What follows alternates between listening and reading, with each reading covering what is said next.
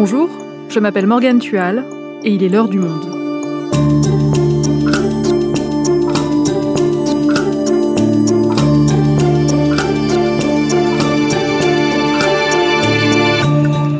Aujourd'hui, sera-t-on bientôt obligé d'être vacciné? Lundi soir, Emmanuel Macron s'adressait aux Français. Objectif, les convaincre de se faire vacciner. Le chef de l'État a annoncé l'extension du pass sanitaire, mais aussi la vaccination obligatoire pour les soignants. Ces mesures, qui soulèvent des questions éthiques, permettront-elles d'endiguer la progression du variant Delta sur le sol français?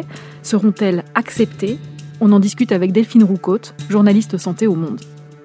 Vaccination, la stratégie de Macron peut-elle fonctionner? Un épisode produit par Esther Michon, réalisation Amandine Robillard.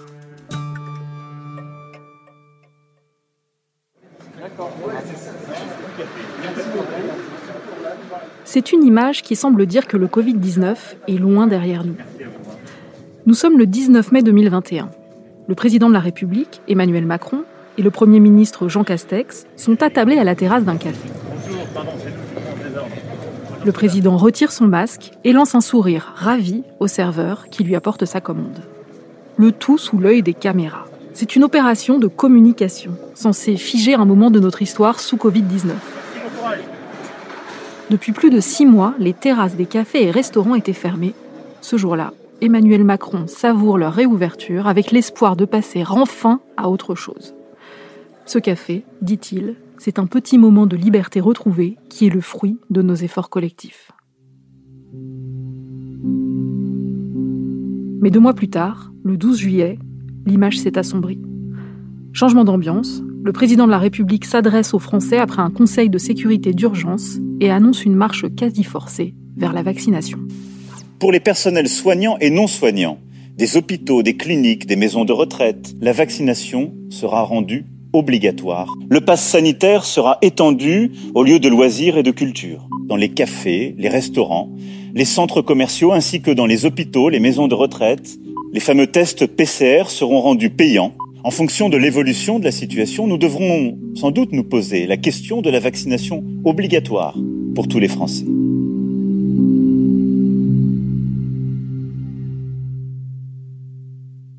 Delphine, on sort tout juste du processus de déconfinement avec la réouverture des discothèques le 9 juillet. Et là, coup de massue, Emmanuel Macron annonce de nouvelles mesures très contraignantes pour les personnes non vaccinées. Est-ce que la situation sanitaire actuelle mérite des mesures aussi fortes? Alors, la circulation du virus a clairement repris. Là, euh, dans toutes les régions, les taux d'incidence euh, augmentent et euh, dans certains départements, on a dépassé les seuils d'alerte de 50 nouvelles contaminations pour 100 000 habitants en une semaine. Le taux de reproduction, qui est donc le nombre de personnes qu'une personne contaminée va contaminer à son tour, est passé au-dessus de 1. Après, la grande question, c'est de savoir à quel moment ça va avoir un impact concret sur les hospitalisations et est-ce qu'on va retrouver la même tension hospitalière que celle qu'on a observée lors des dernières vagues. Pour l'instant, non. On observe un frémissement au niveau euh, des nouvelles admissions à l'hôpital, mais clairement qui n'est pas encore euh, à la mesure de, des nouvelles contaminations. Ça s'explique notamment par le fait que ce sont essentiellement les plus jeunes qui aujourd'hui euh, font circuler le virus. C'est ce qu'on observait d'ailleurs l'été dernier. La situation inquiète d'autant plus que le variant Delta, qui est le variant qui est désormais majoritaire en France, comme dans beaucoup de pays en Europe, il est beaucoup plus transmissible que le variant alpha, qui était ce variant anglais qui était devenu euh, extrêmement majoritaire en France euh, ces derniers mois. Et euh, on ne sait pas encore dans quelle mesure il entraîne des hospitalisations plus sévères. On ne sait pas s'il est plus dangereux pour, pour l'individu quand, quand il attrape ce variant-là. Mais on sait qu'il est plus transmissible. Donc, mécaniquement, il entraîne plus de contamination et potentiellement plus de morts. Le variant Delta, c'est celui qu'on surnommait avant le variant indien, et c'est notamment lui qui a fait exploser les cas au Royaume-Uni qui subit actuellement une quatrième vague. Est-ce que ce qui se passe là-bas, c'est ce qui nous attend aussi en France? C'est ce que laisse entendre le ministre de la Santé, Olivier Véran. D'une certaine manière, le Royaume-Uni, il montre la voie pour, euh, la France depuis un peu le, les six derniers mois. Je discutais avec Mahmoud Zourek, l'épidémiologiste, euh, qui m'expliquait qu'en gros, là, on a cinq semaines de décalage en France avec le Royaume-Uni. Donc là, ce qu'on peut imaginer, c'est que on va vivre une vague en France qui se situera en termes de, de gravité, en termes de tension hospitalière, à peu près entre la troisième vague qu'on a vécue et ce que vit actuellement le Royaume-Uni parce qu'on a une couverture vaccinale qui est importante en France, mais qui ne l'est pas autant que celle du Royaume-Uni. Alors justement, les Britanniques sont bien plus vaccinés que nous et pourtant ça n'a pas suffi à empêcher une quatrième vague chez eux. Comment ça s'explique? C'est vrai que les Britanniques sont beaucoup plus vaccinés que nous. 65% de leur population a reçu deux doses, donc un schéma vaccinal complet. Nous, euh, c'est presque 40% de la population française qui a reçu la totalité de leurs doses et 52% euh, seulement une dose. Alors pourquoi cette vaccination n'empêche pas les contaminations? Les vaccins sont extrêmement efficaces contre les formes symptomatiques du Covid-19, contre les hospitalisations et contre les décès. Par contre, ils n'empêchent pas à 100% les contaminations. Actuellement, au Royaume-Uni, il y a une forte hausse des cas. Là, le pays fait face quand même à 30 000 contaminations quotidiennes, qui pourraient même passer à 100 000 durant l'été, de l'aveu même du gouvernement. Mais pour autant, on n'observe pas encore une hausse extrêmement inquiétante des hospitalisations et il y a peu de morts pour le moment. À tel point que la semaine prochaine, ils vont finaliser la levée des restrictions, comme euh, par exemple le port du masque obligatoire. Donc pour l'instant, il y a une sorte euh, de décorrélation entre la dynamique des nouvelles contaminations et la dynamique des hospitalisations, ce qui est quelque chose qu'on n'avait pas encore observé euh, à ce point-là.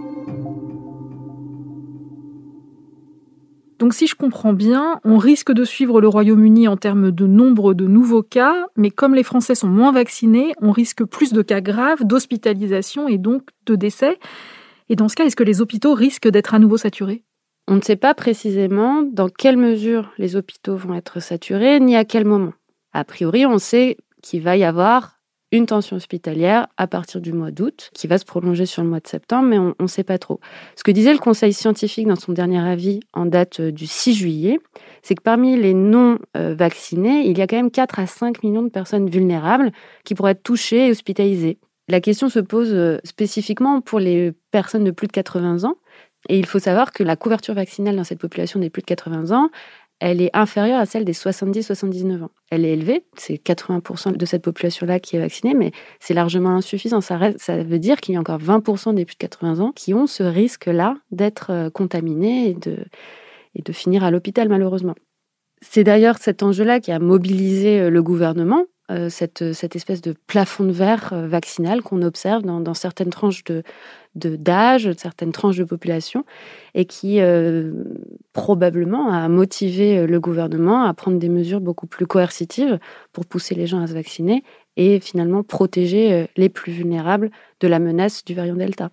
Et donc, on a toutes ces personnes à risque qui ne sont pas vaccinées. On a aussi plein d'autres personnes moins à risque qui ne sont pas dans les catégories les plus vulnérables, qui ne sont pas vaccinées. On est à peu près à la moitié euh, des Français qui ne le sont pas. Pourquoi ces Français ne se vaccinent pas? Qu'est-ce qu'ils disent? Alors c'est multifactoriel, chacun et chacune a des raisons bien spécifiques pour ne pas adhérer à, la vaccination. On parle beaucoup de anti-vax, mais en réalité le mouvement anti-vax, c'est une minorité. Beaucoup de personnes déclaraient ne pas vouloir le faire tout de suite, on manquait de recul par rapport à la vaccination, par rapport aux effets secondaires. On a beaucoup parlé des effets secondaires d'AstraZeneca et ça, ça a fait du mal en général à la vaccination. Il y a aussi des, considérations pratiques. Euh, c'est beaucoup de personnes euh, ressentent des effets euh, secondaires faibles, mais quand même un peu embêtants, des, des syndromes grippaux dans les 36 heures suivant la deuxième dose, notamment. C'est quelque chose qu'on a beaucoup observé. Donc, est-ce qu'il faut poser un jour de, de, un jour off pour ne pas l'autre ces jours-là? Enfin, c'est toutes ces questions très pratico-pratiques qui finalement ont un peu découragé ceux qui, qui ne sont pas forcément anti-vaccins, mais qui sont hésitants par ailleurs, euh, certaines personnes ont eu le Covid et euh, devaient attendre trois mois avant d'avoir euh, leur dose complémentaire pour avoir le schéma vaccinal complet. Donc ça représente une proportion non négligeable de la population. Et ce sont précisément tous ces gens qui hésitaient jusque-là à aller se faire vacciner que le gouvernement veut mobiliser aujourd'hui avec les nouvelles mesures qui ont été annoncées lundi soir.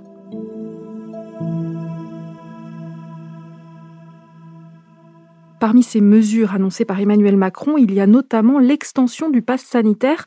Le pass sanitaire, c'est un document qui atteste que vous êtes vacciné ou que vous avez récemment fait un test PCR négatif. Jusqu'ici, il était nécessaire pour rentrer dans des festivals, par exemple. Mais là, Emmanuel Macron veut le rendre obligatoire en août pour aller au restaurant, au café, dans les centres commerciaux ou dans les trains, par exemple. Ça dessine un monde pour les vaccinés et un autre pour les non vaccinés. Oui, d'ailleurs, c'est une posture euh, qu'a clairement revendiqué euh, Emmanuel Macron dans son discours. Partout, nous aurons la même démarche. Reconnaître le civisme et faire porter les restrictions sur les non-vaccinés plutôt que sur tous. Autre euh, décision quand même importante et symbolique, les PCR vont être rendus payants dès l'automne, sauf sur prescription médicale, ce qui fait que toutes les personnes qui voudraient euh, ne pas se faire vacciner et continuer à avoir un pass sanitaire en faisant des PCR, etc., ils n'auront plus cette possibilité. Pour un test PCR, ça sera 49 euros, et pour un test antigénique en pharmacie, par exemple, ça sera 29 euros. Et ça, il n'est pas dit que tout le monde inclut ça dans son budget quotidien. Donc ça pose beaucoup de problèmes en termes de d'égalité d'accès euh, aux services et c'est pas c'est pas n'importe quel service. On parle quand même d'accéder au café, d'accéder aux centres commerciaux, des choses qui font partie de la vie de tous les jours pour beaucoup de Français. Donc c'est vrai qu'il va y avoir énormément de débats avant euh, la mise en place de ces mesures. On a du mal à imaginer que ça se fasse autrement.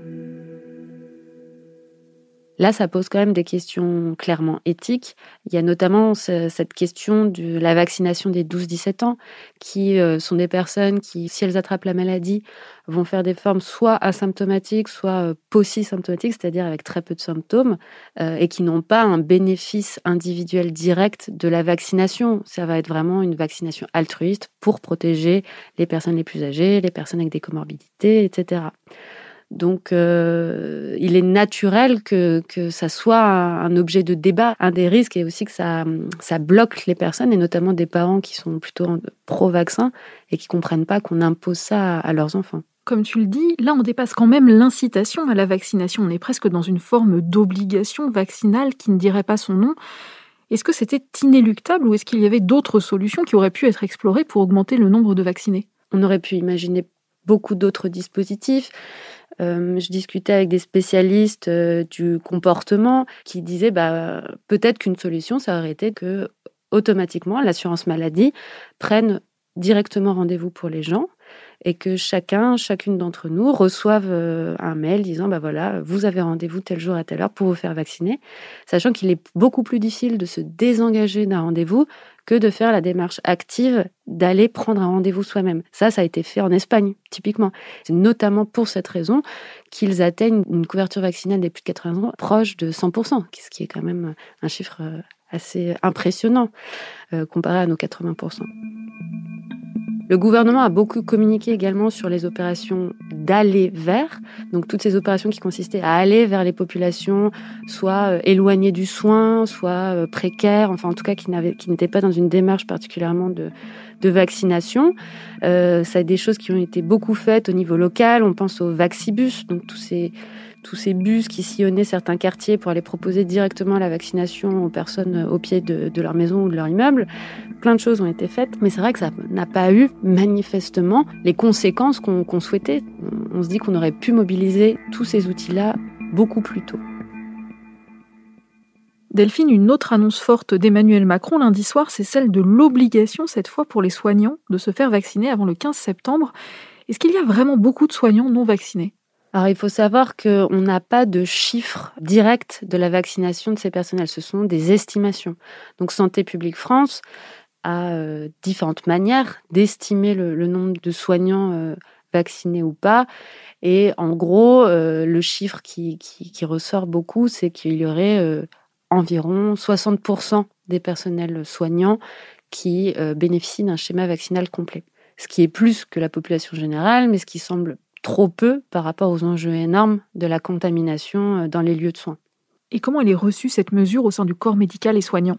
Alors il y a une sorte de consensus qui s'est dégagé entre les, différentes fédérations euh, des professionnels de, la santé. Euh, la semaine dernière, ils ont signé un, texte avec Olivier Véran s'engageant à réfléchir à l'obligation vaccinale, etc. Pour autant, il y a quand même pas mal de, soignants qui prennent très mal ces, annonces parce qu'on passe quand même d'une phase, je pense à l'année dernière, où les soignants étaient applaudis tous les soirs et on les félicitait pour euh, être allés au combat contre le Covid-19.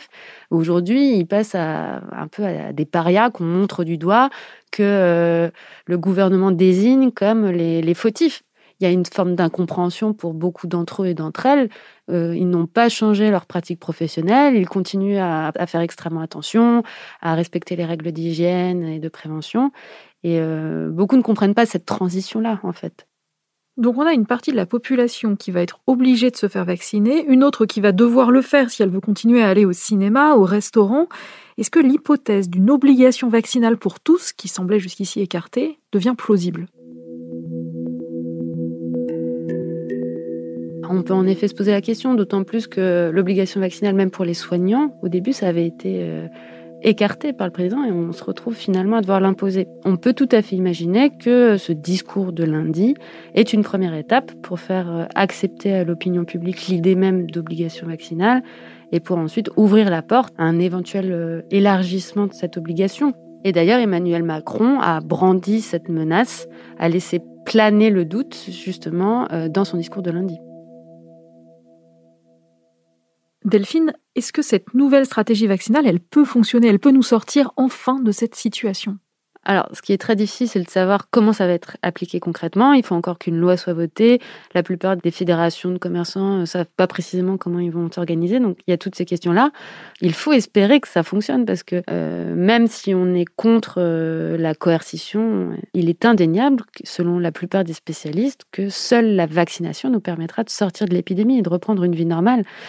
En tout cas, les annonces d'Emmanuel Macron ont eu un effet, ça c'est certain, puisque juste après l'allocution, il y a euh, environ un million de Français qui ont pris rendez-vous sur euh, la plateforme Doctolib, qui est donc le site sur lequel on, s'inscrit euh, en centre de vaccination, ce qui est un record absolu depuis le début de la campagne de vaccination. Donc on voit que bah, c'est assez efficace en fait, la technique du bâton. Est-ce que ces mesures pourraient nous permettre d'éviter la quatrième vague qui commence en ce moment? Cette question est un peu compliquée parce que de fait, il y a déjà une reprise épidémique. Donc si l'objectif de cette vaccination est de lutter contre le variant Delta, c'est déjà un peu trop tard. En revanche, c'est sûr et certain que la vaccination va amortir la quatrième vague. Donc oui, il est important que les gens se fassent vacciner dès à présent, parce qu'encore une fois, c'est seulement la vaccination qui nous permettra d'éviter des hospitalisations suivies de décès. Le timing est un peu tardif, c'est certain. Il aurait fallu prendre ces mesures plus tôt, ou en tout cas euh, prendre des mesures fortes plus tôt. Mais euh, il reste important de se vacciner aujourd'hui, c'est une évidence. Bon, alors admettons que dans quelques mois, tout le pays soit vacciné est-ce que ce serait suffisant pour nous sortir de cette pandémie? Euh, Non, puisque comme ce mot l'indique, pandémie, ça veut dire que c'est une épidémie qui concerne euh, la planète entière. Donc si on arrive à vacciner toute la population française, ça sera énorme et on sera, on sera très content. Mais ça ne suffira pas, étant donné qu'on ne vit pas dans un monde clos et qu'on n'a pas l'intention de fermer nos frontières. Même d'un point de vue purement égoïste, laisser le virus circuler de manière très importante dans toute une partie du monde, eh bien, ça multiplie le risque d'apparition de nouveaux variants potentiellement qui échapperait au vaccin et qui obligerait même les pays qui euh, ont euh, achevé ou qui sont sur une couverture vaccinale très importante de leur population à revacciner tout le monde. Donc tout le monde est perdant dans cette idée de laisser le virus circuler dans une partie du monde. C'est euh, notamment pour ça, pour rééquilibrer l'accès au vaccin, qu'a été créé le dispositif COVAX fin avril 2020 et auquel participe la France. D'ailleurs, euh, jusque-là, la France a fait un don de 3 millions de doses euh, à ce dispositif qui ensuite l'a redispatché euh, dans certains pays africains. C'est essentiellement des, des doses d'AstraZeneca, mais l'objectif, c'est de donner à terme, d'ici fin décembre 2021, 60 millions de doses de plusieurs types de vaccins, pas seulement AstraZeneca. Mais tout ça va très lentement, beaucoup trop lentement. Euh, aujourd'hui, en Afrique, par exemple, seuls 2% de la population a reçu une première dose. Donc on voit que comparé euh, aux, aux pays riches, en Europe ou aux États-Unis, c'est vraiment quantité négligeable. Et c'est pour ça aussi que l'idée d'une troisième dose qui a été évoquée par Emmanuel Macron dans son discours de lundi, euh, notamment pour les personnes âgées qui ont un système immunitaire moins développé qui du coup auraient besoin d'un boost vaccinal pour vraiment être très bien protégées, et ben cette idée-là, pour le patron de l'OMS, par exemple, l'Organisation mondiale de la santé, c'est quelque chose qui est perçu comme de la cupidité, puisque ça veut dire que c'est encore ces pays riches qui sont déjà très avancés dans la vaccination qui vont accaparer euh, un certain nombre de doses pour revacciner leur population, alors que certains pays n'ont juste eu accès à aucune dose pour le moment. Donc il y a tous ces enjeux-là qui euh, vont euh, encore animer les mois et les années à venir et qui font que l'épidémie de Covid-19 n'est pas encore terminée. Merci Delphine. Merci Morgane.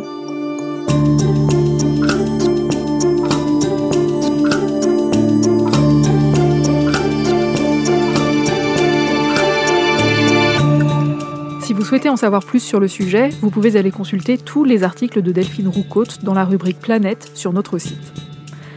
C'est la fin de l'heure du monde, le podcast quotidien d'actualité proposé par le journal Le Monde et Spotify.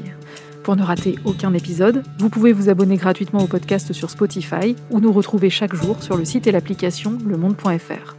Si vous avez des remarques, suggestions, critiques, n'hésitez pas à nous envoyer un email l'heure du monde @lemonde.fr. L'heure du monde est publiée tous les matins du lundi au vendredi, mais cette fois-ci exceptionnellement on se retrouve lundi. À bientôt.